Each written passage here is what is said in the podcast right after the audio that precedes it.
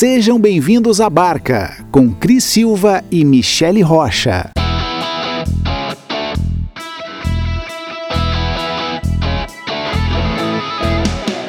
Oi, eu sou a Cris Silva. E eu sou a Michele Rocha. Bem-vindas a bordo.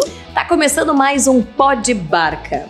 E a gente quer muito agradecer os nossos parceiros Arroz Prato Fino. Existe arroz e existe prato fino.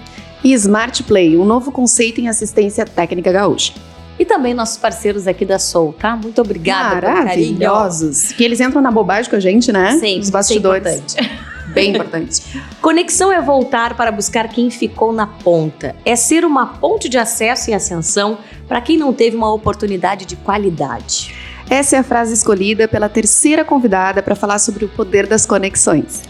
Criar oportunidades. Esse é o ponto que destacamos na apresentação da convidada Aldrin Flores, fundadora da Mais Afro, plataforma que conecta pessoas, negócios e oportunidades com foco na equidade racial.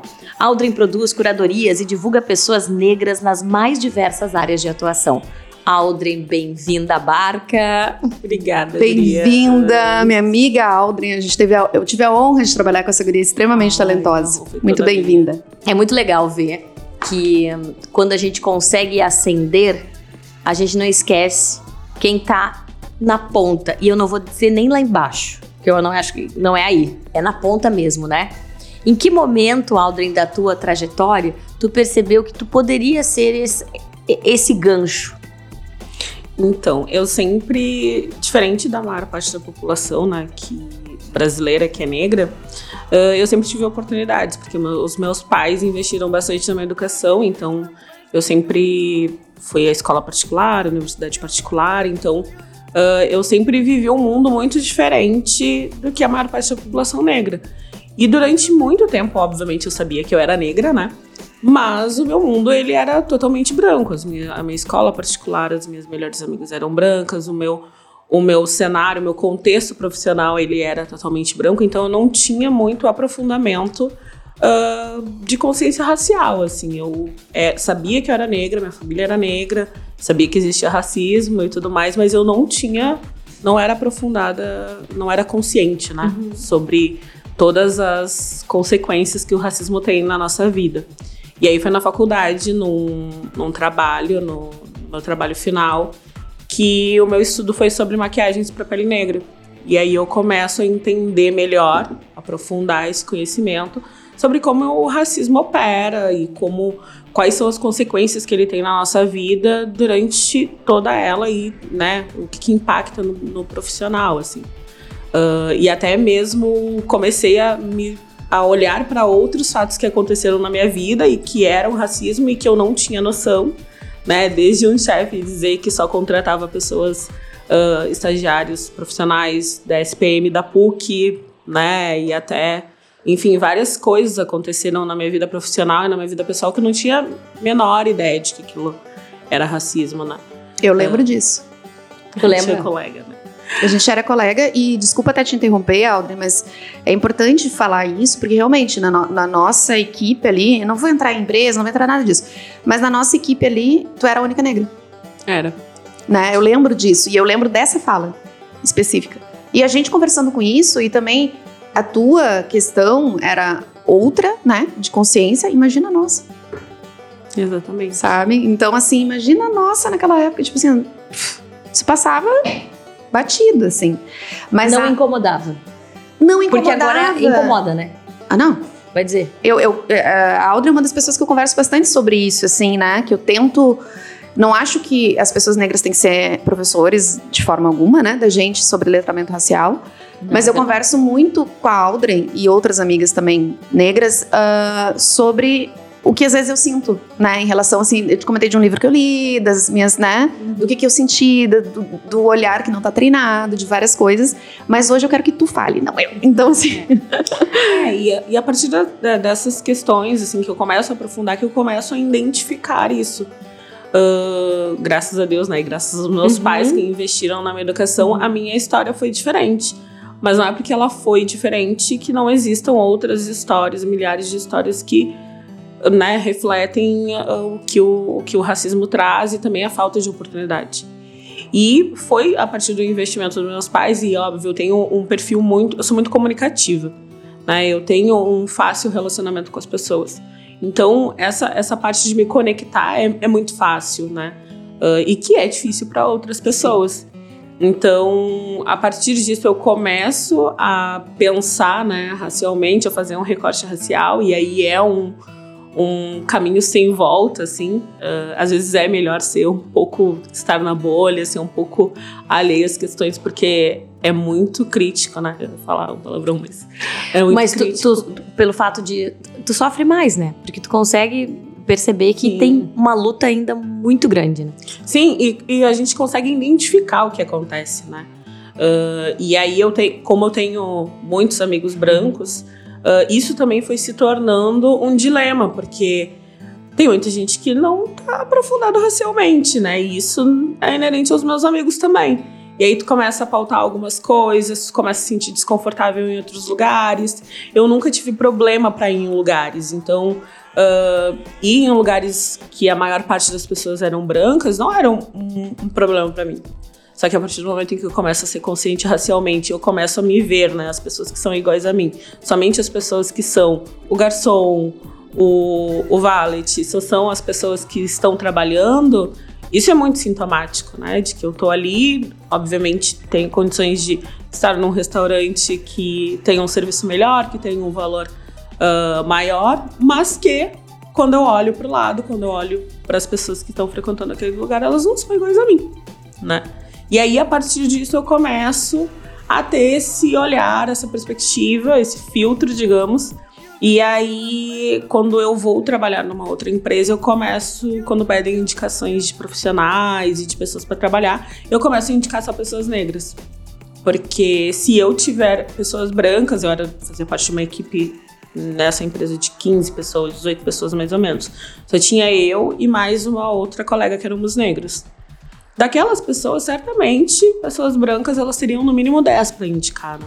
E se eu indicasse uma pessoa negra, ela não teria, ela já teria uma chance mínima de ser, de ser contratada. Então eu começo a indicar pessoas negras para esse lugar. E aí a gente começa a conversar sobre isso, de como é difícil encontrar pessoas negras. Naquela época, recém estava tendo a. estavam se formando as pessoas que fizeram parte da, da primeira turma de cotas, né? Uhum. Da universidade. Então a gente encontrava muita gente sem experiência. E as empresas cada vez mais querem um analista júnior, mas elas querem um analista júnior com um perfil de pleno, né? mas com salário de júnior, né? É, a gente sabe mais ou menos como acontece. Então eu comecei a olhar para esse lado. Olha, eu tenho que trazer mais pessoas negras até para ter um olhar, porque eu sempre trabalhei com comunicação e marketing. E foi fácil para a empresa? Não, não.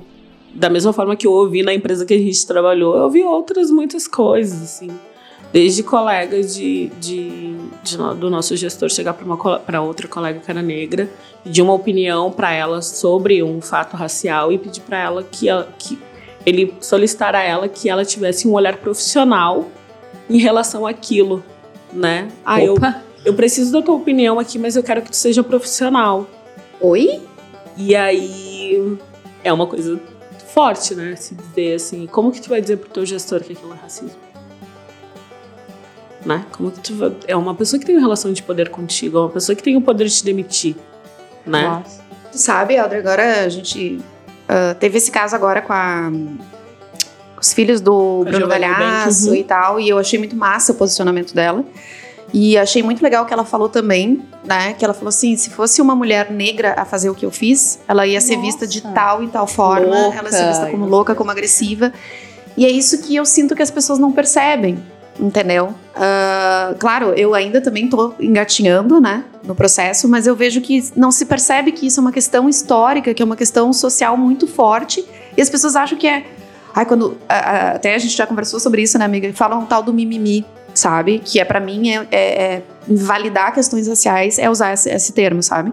É, questões sociais. Então, falta muita coisa para fazer ainda, falta muito interesse, né? Falta muito da gente muitas vezes não querer sair da nossa nossa zona de privilégios assim, né? E não querer saber que isso, porra. Olha, é não tu não basta não basta não ser racista, né? Tu tem que entrar na briga junto, cara. Pra virar esse jogo, tem que estar todo mundo junto. Sim. Não Mas aí eu vou adianta. te falar uma coisa que, que também, assim, eu sinto muito, que também eu vi num programa de TV da hum, Fernanda Lima e do. Tá boa a memória. Nossa, Gente. tá ótimo, né? Eu tô, tô aqui, meu não, Deus. não, mas é, Rodrigo. é, é o Rodrigo Hilbert, né? Que eles. Não sei o nome do Programa programa. da. Com... Aquele filme com o. Que faz o quadro. O que, que eles falaram mesmo? Alô? Não, Nós mas falando sobre o que agora? como é que é o teu nome? Não,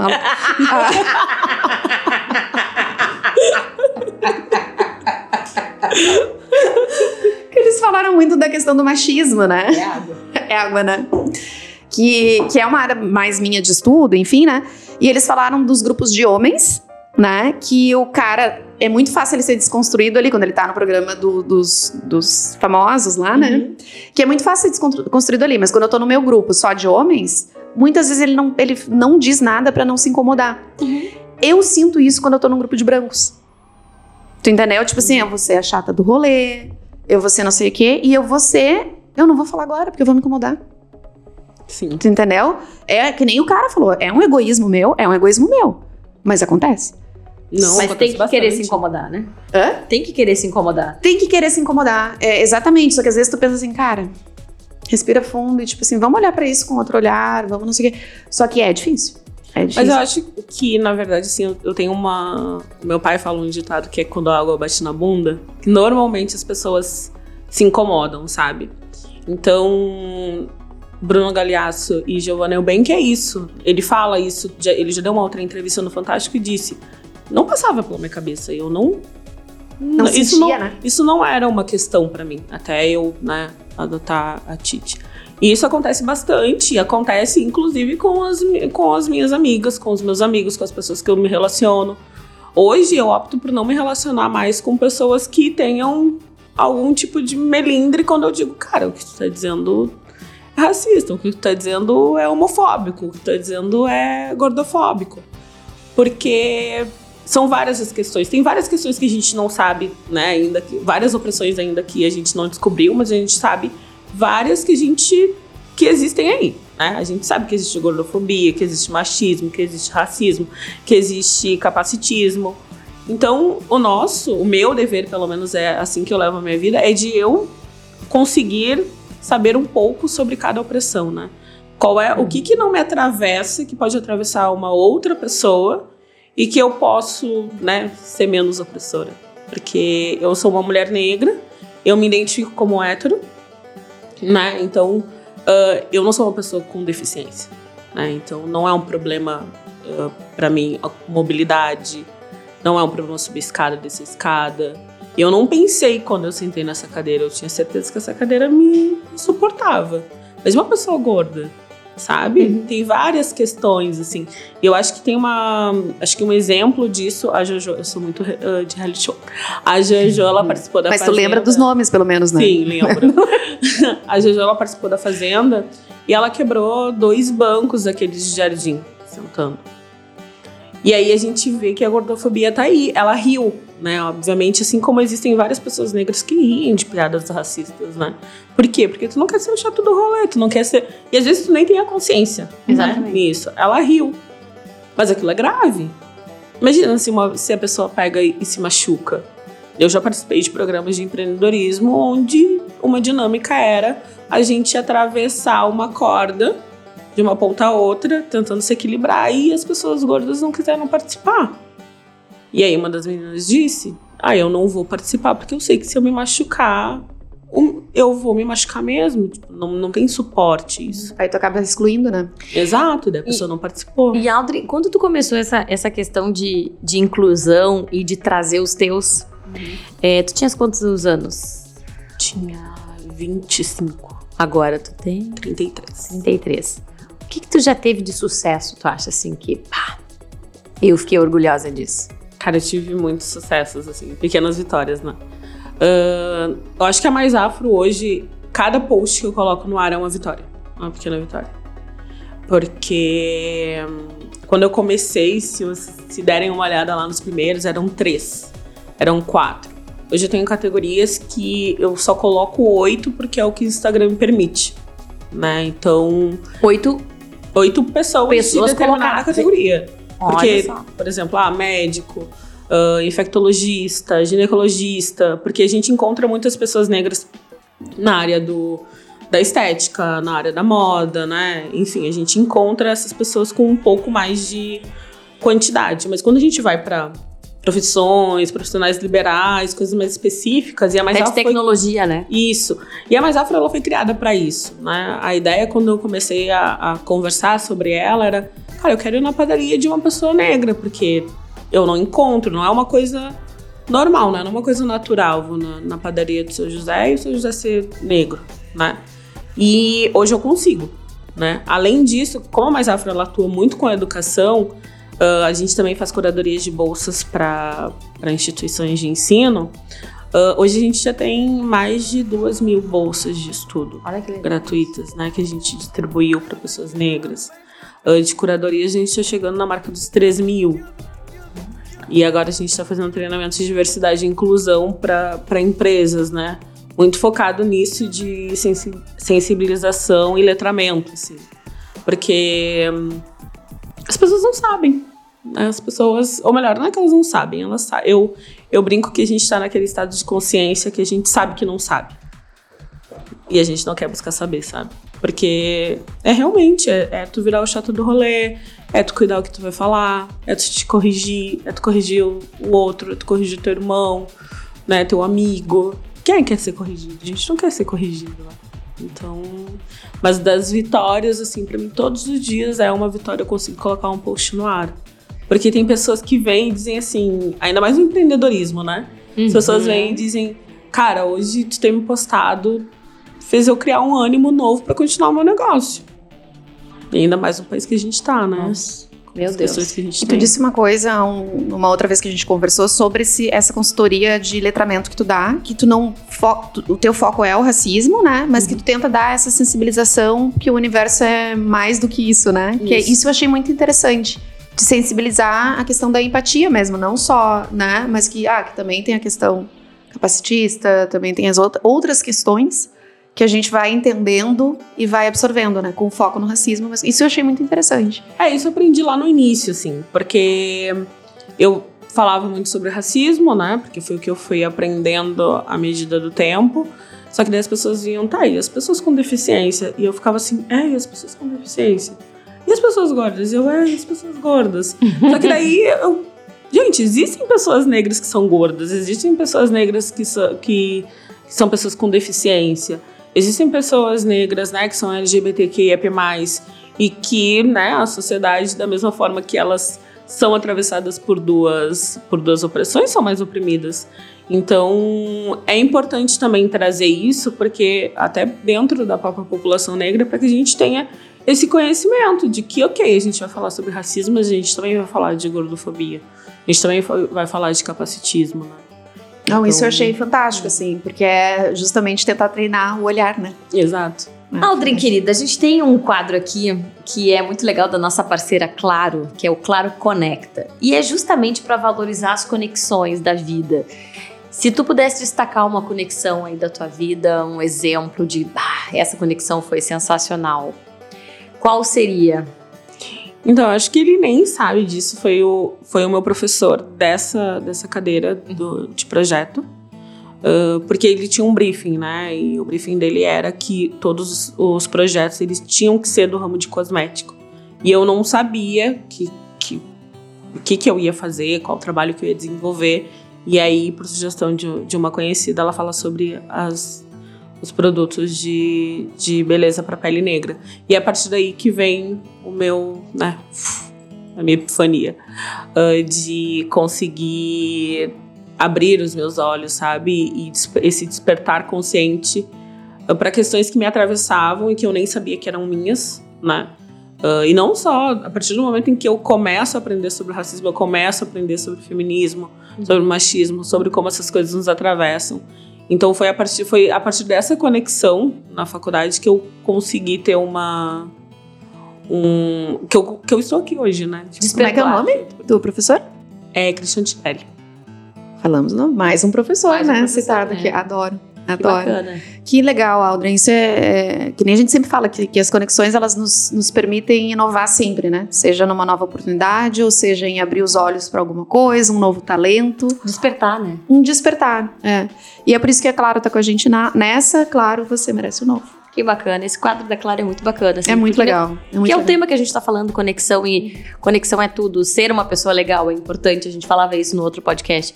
Não adianta tu ter networking. O, o, a conexão ela é mais, ela é além, ela é uma troca afetiva, né? Sim. O quanto tu fica com aquilo daquela pessoa, o quanto tu deixa com a outra pessoa.